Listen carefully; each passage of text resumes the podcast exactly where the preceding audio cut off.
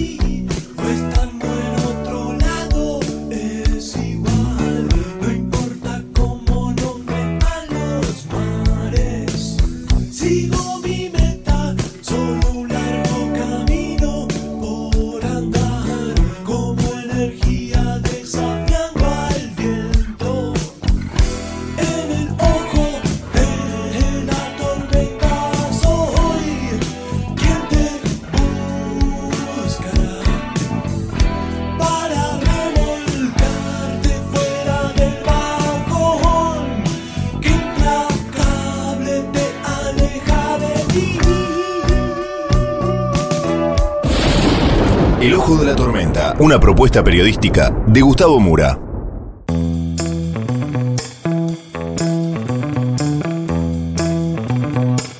Bienvenidos al Ojo de la Tormenta. La tapa de hoy es Separa el país. Vamos entonces con los temas del día de hoy en este breve sumario.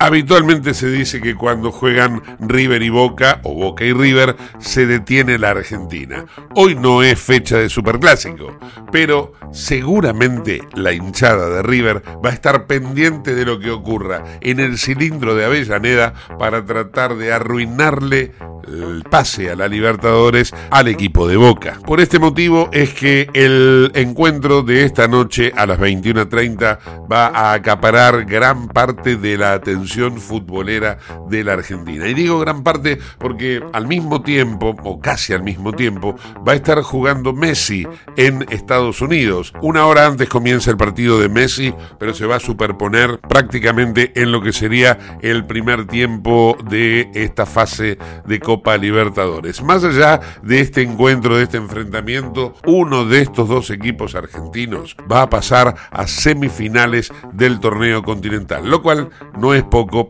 y para el fútbol nacional es otra vez estar en los primeros niveles. En el programa vamos a mantener una entrevista política con un legislador de La Libertad Avanza, me refiero al diputado de la ciudad Eugenio Casieles, que está dentro del espacio de Javier Milei. Con él vamos a abordar diferentes cuestiones que no solo pasan por la ciudad de Buenos Aires, sino también por la Argentina toda y las elecciones que va a haber en octubre.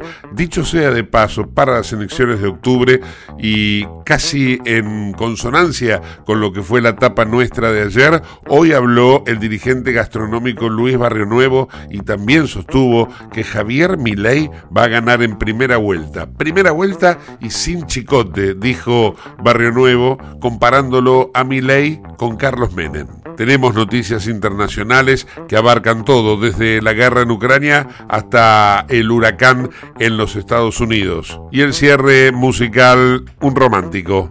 Frank y Nancy Sinatra para hacer Something Stupid. Todo esto y mucho más en el ojo de la tormenta.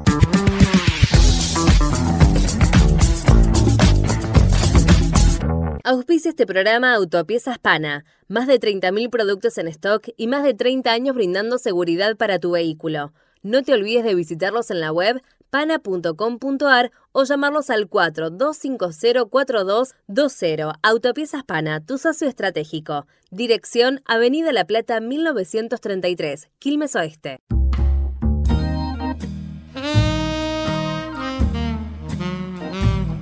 En este contexto en el cual la libertad avanza se ha convertido en una alternativa de gobierno eh, digo, de gobierno a nivel nacional. Bueno, me imagino yo que desde el punto de vista de la ciudad de Buenos Aires estarán más que ocupados. Yo no digo preocupados porque lógicamente la preocupación siempre está. Pero Eugenio Casieles es, eh, o Casielles, ahora le, voy a, consultar a él eh, cuál es la, la, pronunciación correcta, ¿no? Eh, es un hombre que ha venido tratando proyectos, por ejemplo, el caso del acarreo es uno de ellos, entre, entre otros más, en la ciudad de Buenos Aires, debe estar más que ocupado viendo de qué manera, eh, lógicamente, concierta alianzas y todo esto para una gestión de gobierno que mm, amerita este tipo de situaciones. Eugenio, ¿cómo estás? ¿Cómo estamos? ¿Todo bien? Bien. ¿Casielles o Casieles? Como quieras, me han dicho, desde que, desde que soy chico me han dicho 10 variables de mi apellido. Eh, tiene que ver con el origen, si es vasco o es francés. Eh, pero decirle como quieras, está perfecto. Bueno, dale, bárbaro. Eh, bueno, contame un poco cómo, cómo, cómo, te sentís con esta pilcha nueva, ¿no? Porque es, diferente cuando sos un partido local, cuando de, alguna manera estás trabajando para la ciudad, a algo que se plantea en un proyecto a nivel nacional, como ahora se ha planteado la libertad avanza con mi ley, ¿no? Sí, sí, sí. Bueno, lo de Javier lo, lo arrancamos ya en el 2021 con este objetivo. Eh, éramos un grupo muy pequeño, ahora hay muchas personas que se han sumado, por suerte, eh, armadores, eh, dirigentes y, mucha, mayoritariamente mucha gente que no viene de la política, pero, pero el objetivo siempre estuvo claro, la, libertad avanza eh, aparece por dos motivos. Primer motivo para mí central, el hartazgo de la gente de las mismas políticas de siempre y de las mismas mentiras de siempre, ¿no? Eh, creo que es un espacio que no nace de la construcción política, sino de la discusión de ideas, y eso dio la posibilidad de que se concrete lo que, el camino que se había trazado. La verdad que el caso de Javier Milei es una persona que tiene dos particularidades. Primero, sabe mucho de los temas de los que habla, no es, no es lo que habitualmente vemos políticos que cuando empezás a escarbar un poquito, eh, por el caso de mi, yo no soy simpatizante de Patricia Burrit, por ejemplo, que tuvo que ir a buscar ahora hacer una campaña montando economistas para mostrar que hay, hay gente que sabe, porque ella sinceramente no puede hablar de economía, yo tampoco probablemente, y no lo, no lo condeno, digo, no estoy haciendo un juicio de valor al respecto, sino interpretando qué es, lo que consiguió tener la capilaridad que tiene Javier hoy, ¿no? que como la problemática más importante en nuestro país siempre es la economía, en segundo lugar la seguridad, bueno, que aparezca un economista y tan sólido como Javier hizo que la gente encuentre en él eh, un bálsamo, ¿no? Un, espacio donde poder confiar su voto y, poner en él las expectativas para transformar de una buena vez por todas el país. Eh, y eso combinado con todo lo malo que sucedió y lo que viene sucediendo y el hartazgo con la dirigencia política, y ser Javier alguien tan diferente a lo que acostumbramos por dirigencia política hizo que la gente se vuelque masivamente en él. Entonces nosotros estamos hoy con la responsabilidad de colaborar con lo que tiene que ver con los equipos nacionales, por supuesto, en todo lo que podamos, pero sobre todo en el gran desafío de discutir los destinos de la ciudad de Buenos Aires. Nosotros, la verdad que hicimos una muy buena elección, eh, pensar que es la primera vez que Ramiro encabeza una lista compitiendo con, con Jorge Macri, compitiendo con Lustó, compitiendo con Santoro, gente que ya viene arrastrando una historia en la política. Ramiro irrumpe y hace, y hablo de Ramiro Marra, hace una elección espectacular, muy buena, y rápidamente eh, se vio en las encuestas posteriores, discutiendo dentro de esa buena encuesta con la interna de Juntos por el Cambio, que fue feroz, la gente votaba en contra de uno o en contra del otro, no encontraba a quien te decía voto a Jorge, porque estoy convencido, voto a Lustó, porque estoy convencido, sino a quien te decía no puede ganar Lustó o no puede ganar Jorge Macri, así que jugaban enfrente. Eso hizo que hoy las encuestas hayan duplicado el caudal electoral que sacamos en, la, en las PASO y con muchas posibilidades de entrar a un balotaje y discutir mano a mano en la ciudad, que es nuestra, nuestra vocación, nuestra, digamos, nuestro objetivo principal. Claro. Eh, eh, recién destacabas vos el tema de la economía como factor fundamental, ¿no? Eh, sin embargo, da la sensación de por el momento en que se fue a votar y con el caso de la chiquita morena asesinada en Lanús eh, en, en, ese, en esos días, ¿no? es como que el hartazgo pasaba por otro lado, ¿no? ¿No, no lo interpretas así también, Eugenio?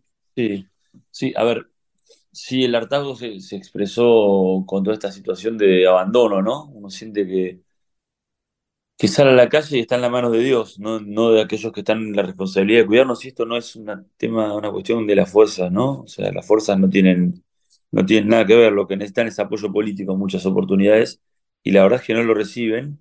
Y además, hoy por hoy, la gente lo que está pasando es hambre, es desesperanza, y, y esa combinación con la inseguridad, no puede estar dentro de tu casa, no puede estar afuera de tu casa, no tenés un lugar antes, no sé, siempre, siempre hubo pobreza, ¿no? No los, no, los, no los márgenes que estamos hoy, pero desde que soy chico hubo pobreza. Pero antes una persona humilde que capaz no tenía muchos, muchas cosas para hacer, iba a jugar a la plaza con sus chicos, iba a la vereda, estaba tomando mate en la vereda, todo eso desapareció. Entonces pareciera que no hay lugar para la gente que no tiene recursos hoy, principalmente. Y aquellos que sí los tienen, andan por miedo por la calle tienen miedo que lo roben, que les hablen. Entonces es una combinación de situaciones que si bien se expresan en la inseguridad y la gente eso le hace carne, lo real es que también eso es producto de una mala situación económica. Por eso yo creo que la economía es transversal. Eh, digo, esto es lo que, lo que con empleo se solucionaría, digamos. Hoy no habiendo empleo, más, más es la gente que está en la calle. Nunca justifico la delincuencia, pero no podemos no entender o no, no linkear directamente la inseguridad con la falta de trabajo. Y la falta de trabajo está linkeada a la economía directamente. Mm. Antes de pasar a lo particular que es la ciudad de Buenos Aires, el lugar eh, en donde vos, de alguna manera, en este momento, en esta etapa de tu vida, te, te desenvolves, me gustaría también profundizar sobre esta cuestión que de alguna manera está vinculada a la seguridad, que es eh, toda la, doctrina de justicia que permite que las liberaciones de los delincuentes estén a la orden del día. ¿Cómo imaginan ustedes, desde el punto de vista de, del análisis ¿no? legislativo, ¿no? en un contexto general, frenar esa, o, detener, o poner una pausa, si se quiere, aunque sea, ¿no? A, a, esa corriente, la, corriente que, que todo el mundo identifica con, con, Zaffaroni, ¿no? Sí, es una buena pregunta. La realidad es que voy a ser muy gráfico y el gráfico va, va a explicar, digamos, va a explicar la realidad sin que tenga que desarrollarla mucho. Zaffaroni existió porque existió una Cristina Fernández de Kirchner, digamos se desarrolló en un gobierno que permitió y fue permeable a este tipo de políticas judiciales, digamos, porque esto no es solamente una doctrina. No podemos desentendernos que lo que pasa en la justicia tiene que ver con la decisión política. Y ahí donde no hay decisión política es donde crecen este tipo de doctrinas extrañas, ¿no? No vamos a repasar las atrocidades que hemos escuchado de Zafarón y su doctrina, eh, pero lo real y concreto es que esto es con decisión política. Digo, los jueces tienen nombramientos políticos, la Corte tiene una incidencia política directa, digo, entonces, a la hora en que la política tenga una visión distinta, que es la que nosotros tenemos, por supuesto estamos diametralmente opuestos a Zaffaroni, y además tenemos la vocación darle la independencia que corresponde a la justicia, pero marcar claramente cuál es el camino que nosotros planteamos en términos de seguridad. Todo eso genera un contexto en el que la justicia no tiene el margen para hacer lo que quiera. Este, digo, sí para actuar en marco de lo que es la justicia, pero no empezar con las doctrinas extrañas que se alejan de lo que todos entendemos por justicia. Eso es una decisión política. Podemos asumirlo o no asumirlo. O sea, Faroni sin Cristina no hubiera existido. Mm. Sí, claramente. encima ahora, bueno, nombrado por el Papa en una oficina del Vaticano. La verdad que pareciera ser como que el mundo está pata para arriba. No voy a opinar del Papa, no es de, no es de mi simpatía. Eh, Creo que muchas de las cosas malas que han pasado eh, en los últimos años no creo que sean eh, responsabilidad del Papa, como dicen unas personas, pero sí creo que su opinión eh, o su contemplación por algunos dirigentes le han dado juego a estos dirigentes, digamos. Ya sabemos de quiénes hablamos, ¿no? Alguno fue candidato a presidente y perdió una interna en el frente de todos. Eugenio, pasando a la ciudad de Buenos Aires, el, ámbito donde vos te desenvolvés, donde eh, habituás lógicamente a legislar y haciendo un poco revista de las cosas que vos has presentado, proyectos, recién destacaba en, el inicio de la charla eh, el tema del acarreo y algunos otros más. ¿Qué tenés pensado o, o tal vez cuál es tu ambición para la ciudad de Buenos Aires, que lógicamente que, tiene ahora otra vez, una vez más, un desafío, porque por más que sigue el color político, el cambio de gobierno es, es una realidad, ¿no? Cambia el gobierno, cambia la persona y, cómo, cómo moverse, ¿no? En, esta ciudad de Buenos Aires tan cosmopolita. Permitime primero decirte que eh, eso de que no cambia el color político está por verse, todavía están las elecciones por delante y nosotros somos es cierto. Somos ambiciosos, creemos que, creemos que hay una posibilidad, creemos que la sociedad cuando volcó su voto a Juntos por el Cambio, que sacó 50 y algo, lo que estaba haciendo era diciendo no a Jorge Macri y no a Lustó, y eso los hizo entrar en esa interna, pero que no se va a repetir el mismo número, y, y nosotros sinceramente con lo que vimos a nivel nacional y con lo que hablamos en la calle y por caminar con Ramiro por la, por la ciudad, creemos que vamos a mejorar mucho el rendimiento y que vamos a entrar en balotaje. En un vamos a ver. Te pido, te pido disculpas, me, dejé contaminar por las encuestas. No, no, es cierto, es cierto, es cierto. No, no, pero no, pero no, no digo, no, para, para nada, y entiendo, y, hasta a veces yo mismo lo digo, porque estamos tan acostumbrados de que, de que el PRO más o menos alambró la ciudad y, y, hizo una escribanía en la legislatura que creemos que es así, y yo, y yo lo hago igual que vos, ¿eh? pero la verdad que hoy eso lo, vemos de otra forma y, quiero recalcarlo. Y nosotros lo que primero vemos es que la ciudad de Buenos Aires, hablando con lo que a nosotros nos parece más importante, que son los vecinos, sobre todo los sectores productivos, que son las pymes en la ciudad de Buenos Aires, necesitan dos cosas. Primero que nada, que se baje la presión impositiva. Hoy hablas con cualquier vecino y te dice no puedo pagar alquiler, que es otro problema, pero nos excede, digamos, lo estamos viendo en el Congreso Nacional. Digo, pero bajar la presión impositiva es fundamental fundamental. Vos hablas con cualquier pyme y te dice, yo no, en las pérdidas y en las ganancias tengo un socio bobo que es el Estado. Y eso hace que la gente no tome la decisión de generar empleo, de desarrollarse, de crecer y de mantener las puertas abiertas. ¿Cuántos locales hemos cerrado cuadra por cuadra? Por eso porque la gente no puede aguantar la presión impositiva. Es nuestro primer enemigo. Después creemos que hay una gran asimetría entre, los diferentes sectores de la ciudad. Vemos una parte, un sector norte donde hacen bicisendas, donde ponen plantines, donde los problemas parecieran otros, y vos cuando caminas para el sur haces dos kilómetros y ya empiezan los problemas de agua potable, de calles de tierra, de seguridad feroces, de gente que no puede mandar a sus chicos al colegio. Esto es algo que está pasando, porque tiene miedo de salir a la mañana y llevarlo a las 7 de la mañana porque les roban. O sea, hay un sistema de transporte que la verdad que es muy irregular, es un sistema casi mafioso para llevar a los chicos al colegio y a la escuela pública. Hay un montón de temas que hay que discutir. Nuestro enemigo principal es lo que no permite el funcionamiento normal de la ciudad. Cuestiones centrales son los piquetes.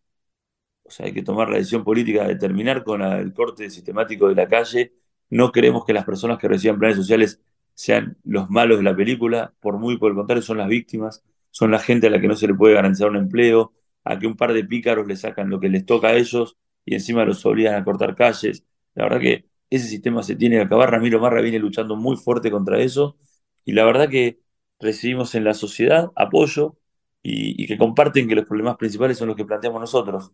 Hoy la ciudad recibe cantidades y cantidades, cantidades, cantidades de denuncias por, por ilícitos que se podrían haber evitado con una taser. Y la verdad que hay 60 tasers en toda la ciudad de Buenos Aires. La verdad que hay, hay cuestiones que son por falta de vocación. Y nosotros nos sobra vocación. Eh, pero, mm, eh, digamos, pensar en la taser, lo cual a mí me parece muy apropiado lo que acabas de decir, pero digo, es pensar en el último recurso. ¿Cuál sería tal vez el primer recurso? Vos recién mencionabas, tenemos que terminar con el piquete. ¿Cómo se termina con el piquete de una manera no violenta? Porque lamentablemente, del otro lado, te van, a, te, van, te van a, o sea, te van a responder violentamente, ¿no? Bueno, primero que nada, perdón, yo voy a ser claro. Las fuerzas de seguridad están para, resistir cualquier acto violento. Si alguien es violento contra la fuerza de seguridad, la fuerza de seguridad tiene que actuar y tiene que tener el respaldo político para hacerlo. Todos estamos convencidos de esto.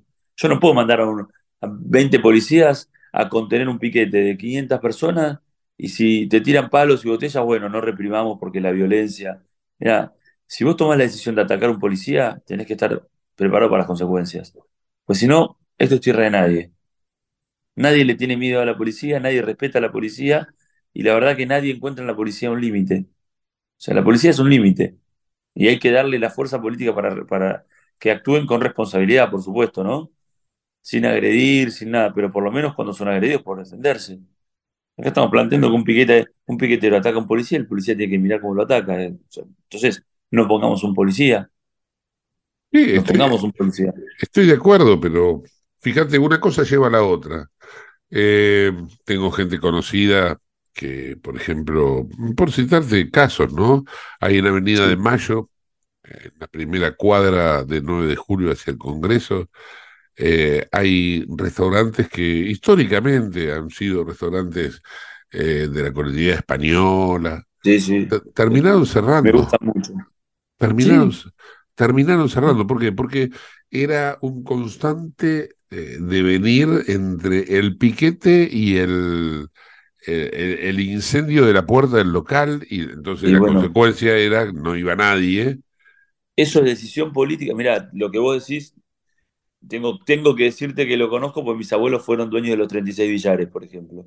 y, la verdad que lo que vos decís es algo que se soluciona con decisión política. Y aparte, entendamos algo. Esa gente que vos capaz ves tirando piedras, más que tirando piedras, ¿no? Cortando la calle, porque el que tira piedras es otra cosa. La persona que vos ves cortar la calle, capaz son 2.000, 3.000, cuando no son más, son víctimas no son víctimas de cualquiera, de desconocidos, son víctimas de los líderes piqueteros, que a ellos les dan, Ramiro se cansa de, nombrarlos, vos le, les dan los recursos, le quitan un porcentaje, los obligan a cortar la calle. ¿Quién es nuestro enemigo? El tipo que hace eso. El tipo que hace eso es nuestro enemigo. Y ahí lo desarticulás. ¿Quién concibe los micros para ir al centro? El líder piquetero. La gente no se convoca sola y contrata un colectivo para venir al centro porque están en contra de... Hay líderes piqueteros y esa gente es la gente que de los planes, los subsidios, todo se queda una parte, contrata a los colectivos, hace que la gente vaya a cortar la calle, en vez de estar pensando cómo transforman en productividad, ven cómo hacen que los demás no produzcan. Es una locura. Que vos llegues tarde al trabajo, que un chico que tenga que ir a cruzar la 9 de julio, capaz para ir al colegio, no la pueda cruzar, que, digo, hemos, hemos visto casos hasta de ambulancias que no se a destino porque hay un piquete. Digo, todo esto no es nuevo. Entonces, veamos dónde, dónde hay que poner la fuerza y a quién hay que dar el respaldo. Sí, claramente. Yendo a la interpretación del voto, Eugenio, me gustaría si, por ejemplo, pensás que algún votante frustrado, podríamos decir, de Lustó podría pasarse a la libertad avanza. ¿Cómo, cómo piensan ustedes, por ejemplo, cooptar eh, votantes que de alguna manera son esos que no tienen dueño, ¿no? Para llevarlos al, al reducto propio. En primera medida, permitime decirte que fue baja la participación en la ciudad de Buenos Aires eh, y eso tuvo que ver con el sistema nefasto de, de votación que se aplicó que nosotros no creemos que haya sido azaroso. Eh, verdaderamente, nosotros 15 días antes empezamos a decir que el sistema iba a fallar y no fue porque fallara el, el, digital, el, eh, ¿cómo se dice? El sistema, sí, sí, se aplicó nuevo, electrónico, la vuelta electrónica, ni porque sea mejor el papel o nada. Simplemente mezclar dos sistemas el mismo día era una locura. Era una locura. O sea, vos te votas el mismo día con dos sistemas era ridículo a nuestro criterio, ridículo. Eh, y ahora de vuelta, se está planteando un sistema de dos boletas distintas, digo, votándose el mismo día y siendo las fuerzas políticas que pasaron a nivel nacional las mismas que pasaron en la Ciudad de Buenos Aires. O sea, no habría fuerzas que son perjudicadas porque no tienen candidato a presidente o candidatos a presidente que no tienen candidato a jefe de gobierno. Esto es fácil. Son cuatro fuerzas que pasaron y son las mismas que pasaron a nivel nacional. Digo, eh, entonces nosotros eso nos preocupa, pero la verdad que la gente en la calle está enojado con el sistema, así que creemos que al final nos puede llegar a beneficiar. Eh, ¿qué pasa con la dispersión del voto? Sí, nosotros creemos que como la centralidad en la PASO la ganó la interna luchó contra Jorge Macri, mucha de esa gente hoy va a cambiar su voto, en cualquier sentido. Digo, yo creo que el voto de Lustó se reparte en partes iguales entre Jorge Macri, entre, entre, entre Santoro y nosotros. Digo, ¿por qué creo esto? Y porque son agendas distintas. Son tres agendas distintas. La progresista, más cercana a, a Santoro, la de la continuidad del proyecto de hace tantos años, que está más cercana a Jorge Macri, y la que ve verdaderamente, aparte de un hartazgo, ve una agenda económica, que puede haber sido el que votó a Lustó, que es un economista, y la verdad que el único candidato que entiende de economía y el proyecto económico está claro es el nuestro. Entonces, creemos que hay una posibilidad de que mucho voto venga para acá. Y también de Jorge Macri, que es aquel que se metió en la interna para que no gane Lustó, en realidad no era un votante duro de Jorge Macri, sino un votante duro anti-Lustó que quería que no pase las pasos. Y de ahí también tenemos mucho votante. Así que nosotros estamos muy, muy, muy tranquilos con la campaña que estamos haciendo. Eh, por supuesto, de una manera austera, ¿no? Nosotros somos la fuerza más pequeña de las que están eh, compitiendo. dice? Están compitiendo. Eh, somos la más pequeña, pero la que más proyección tiene. Y bueno, la gente nos acompañó a nivel nacional, en la ciudad. Nos acompaña, nos grita, nos alienta cuando salimos a la calle. Este, así que estamos muy, muy entusiasmados.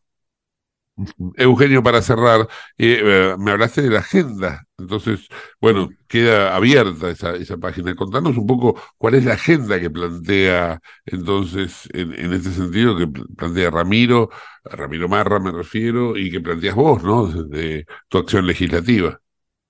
No, nosotros, es lo que te digo, hemos planteado centenares de proyectos de baja de impuestos, creemos que hay que dejar de presionar a los porteños, creemos que hay que darle seguridad y la seguridad no es poniendo más policías, es dando el respaldo político. La verdad que policía en la calle se ve, la verdad que creemos que la presencia existe, el problema es que no tiene el respaldo para actuar. La gente, yo he visto gente robar en la cara de la policía y la policía no haciendo nada. Y no es acusar a la policía, es hablar. A mí me pasó que robaron, yo una vez estaba en la esquina de, mi casa, cocinando en la terraza, y veo cómo sucede un delito eh, pasa corriendo por una avenida que es en la esquina y enfrente hay dos policías. Y yo les empecé a gritar que hagan algo. Me desesperé, me desesperé, me volví loco. Este, mi mujer estaba embarazada en ese momento. Y, peor aún, porque yo en la esquina de mi casa me agarran a mi mujer, me matan a mí, ¿viste? O sea, es un delirio lo que empecé a pensar. Bajé corriendo muy enojado y le empecé a gritar a la policía. Y la policía me dice, mira, si yo no, no, sé qué, no sabemos, no podemos operar, no tenemos. Si yo corro y, y lo freno, ¿qué hago? Si saca un arma, ¿qué hago? Me decía el tipo, con sinceridad. ¿Qué hago? ¿Vos qué harías en mi lugar? Me dice el tipo. Y sí, si saca un arma para defenderse, lo acusan de una cosa, si va y no actúa, lo acusan de otra. Pues, es víctima antes de empezar el policía. Nosotros tenemos que dar el respaldo con responsabilidad, con eficiencia, con mucho control. O sea, nosotros estamos en contra de que el policía siempre es inocente. No, no es siempre inocente. Si se equivoca, hay que ser exigente con él la verdad que tenemos que dar el respaldo político para que actúe, porque hoy la policía tiene miedo de actuar. Claramente. Eugenio, agradecido por ese tiempo. ¿eh? Muchas gracias y saludos a todos. Muchas gracias por tenerme en cuenta. Te mando un fuerte abrazo. Eugenio Casieles, entonces, en el ojo de la tormenta.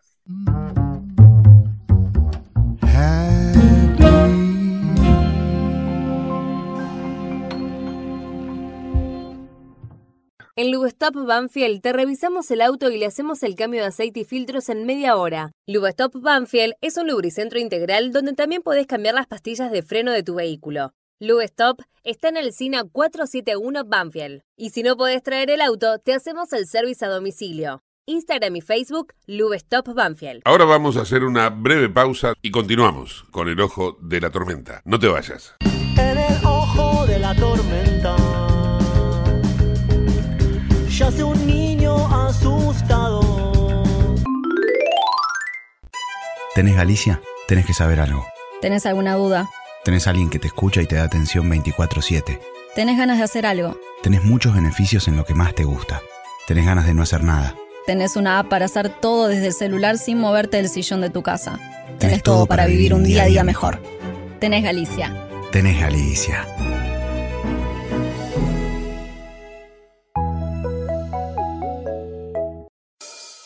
En el ojo de la tormenta se suspira la verdad. En el ojo de la tormenta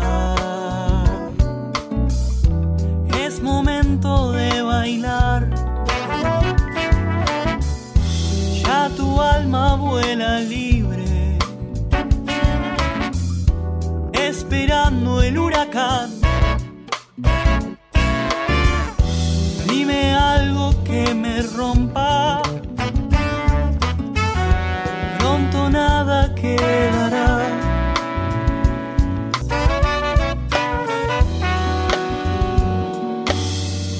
Auspicia este programa CRIBE. CRIBE es un centro de rehabilitación integral que está ubicado en Villa Ballester, provincia de Buenos Aires, certificados con normas de calidad ISO-IRAM. El centro CRIBE ofrece, entre otras terapias, tratamiento de rehabilitación por ozono. La página web es www.cribe.com.ar, sino en facebook.com barra cribecom. CRIBE queda en Independencia 5182 Villa Ballester. Los teléfonos 4768-6774 o 4767-6296. CRIBE, Centro de Rehabilitación Integral Belepoc.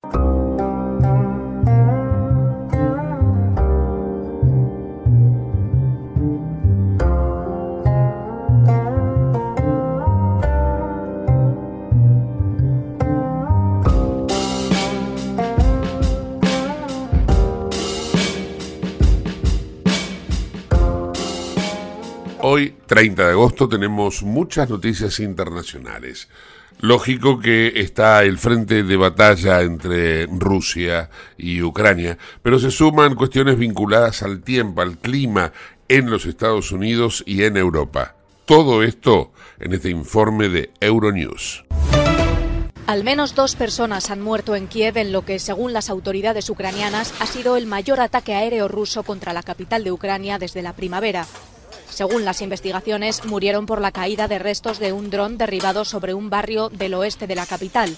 Varias personas más resultaron heridas.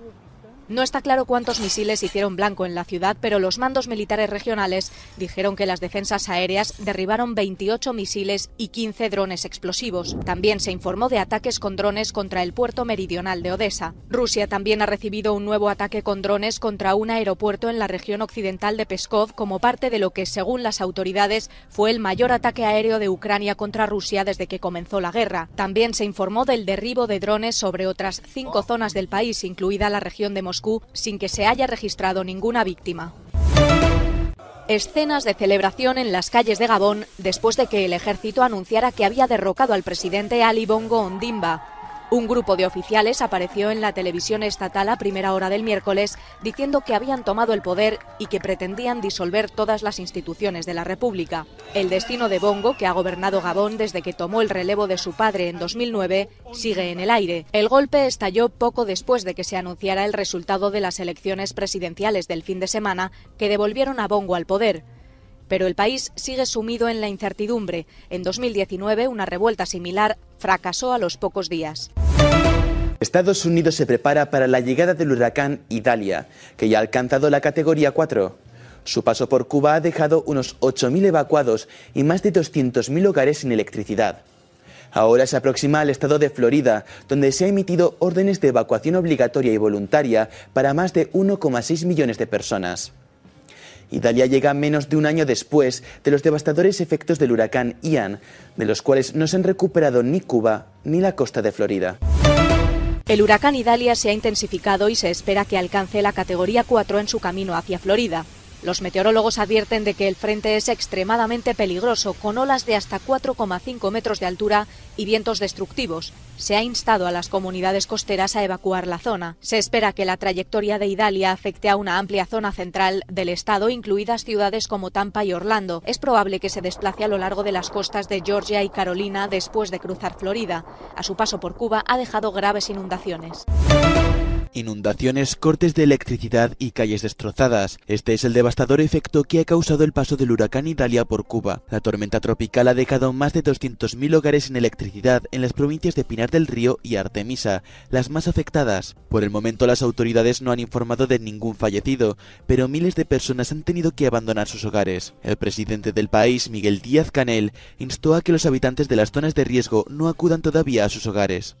Servicio eléctrico comunicaciones, la agricultura actualizando plantaciones y cosechando para distribuir todo lo que lo que se lo que se pueda ir preparando condiciones con seguridad. Recuerden que todavía nos va a quedar uno o dos días más de influencia de precipitaciones, por lo tanto, inundaciones que no tenemos hoy las podemos tener mañana o pasado. El primer ministro Manuel Marrero ha pedido que el resto de miembros del gabinete de gobierno acudan a los territorios afectados para contabilizar los daños.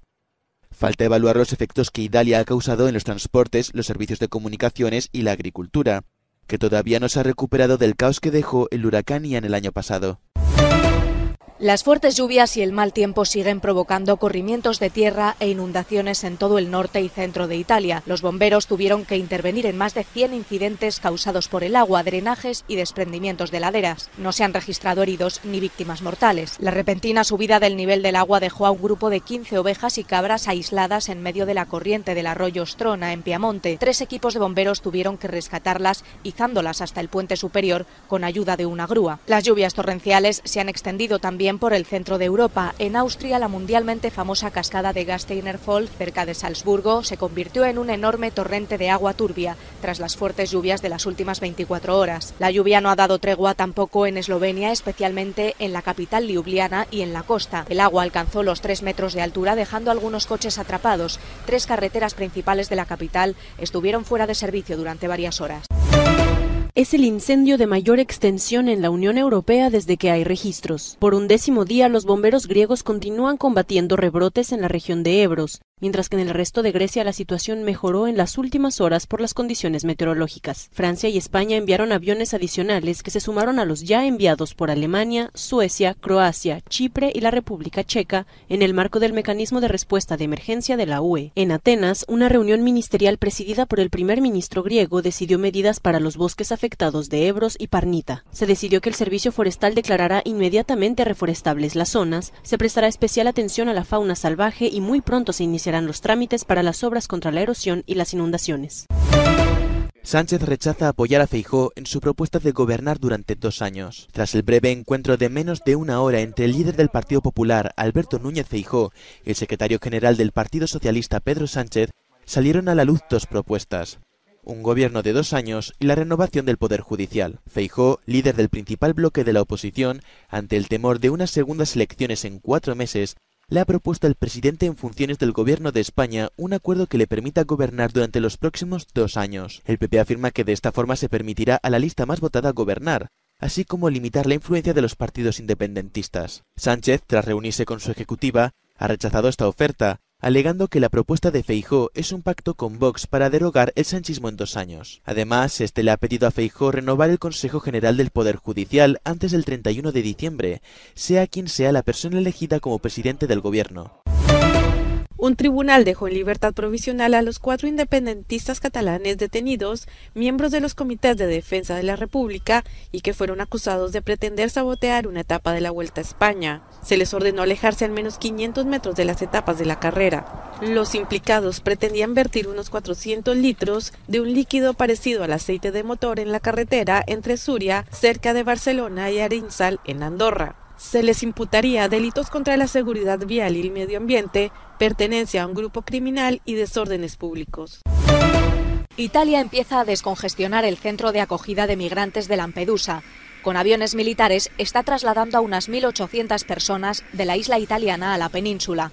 Su albergue, con capacidad para 400 personas, había llegado a superar las 4.000 en los últimos días, tras la llegada de decenas de pateras. Lampedusa, más cerca de África que de Europa, sufre una fuerte presión migratoria que las autoridades locales juzgan insostenible. Italia ha experimentado un aumento de las llegadas de migrantes, con más de 113.000 en lo que va de año, el doble que el año pasado.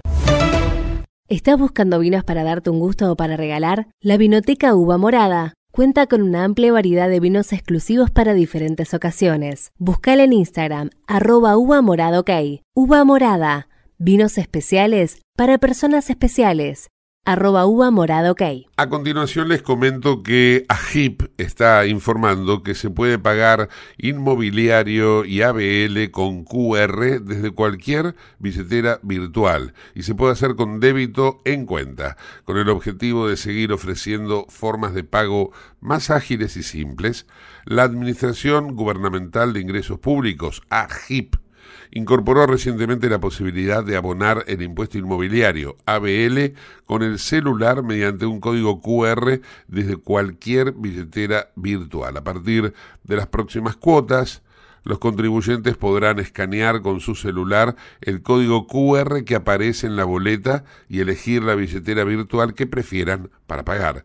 Solo podrán hacerlo a través de débito en cuenta. Es el desafío de AGIP continuar fortaleciendo el vínculo y la cercanía con sus vecinos, ofreciéndoles servicios de calidad simples y rápidos y poniendo a su disposición cada día más alternativas digitales. Para más información ingresar a www.agip.gov.ar.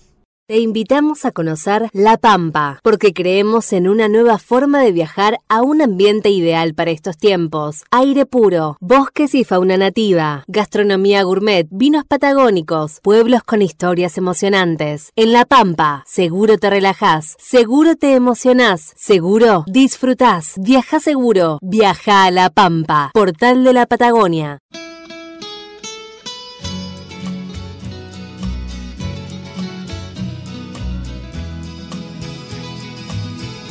Para el cierre musical de hoy, una de película romántica. Frank y Nancy Sinatra con Something Stupid. I know I stand in line until you think you have the time to spend an evening with me. And if we go someplace to dance, I know that there's a chance you won't be leaving with me. Then afterwards we drop into a quiet little place and have a drink or two. And then I go and spoil it all by saying something stupid like I love you. I can see it in your eyes that you despise the same old lies you heard the night before. Though it's just a line to you, for me it's true and never seemed so right before. I practice every day to find some clever lines to say to make the meaning come through.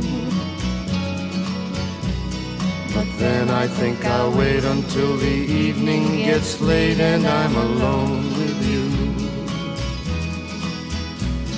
The time is right, your perfume fills my head, the stars get red, and oh, the night's so blue. And then I go and spoil it all by saying something stupid like I love you.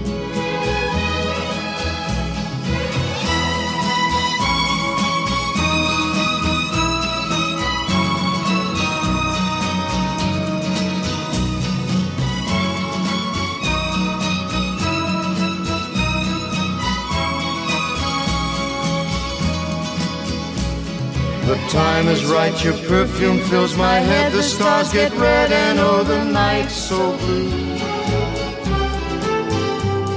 And then I go and spoil it all by saying something stupid like I love you.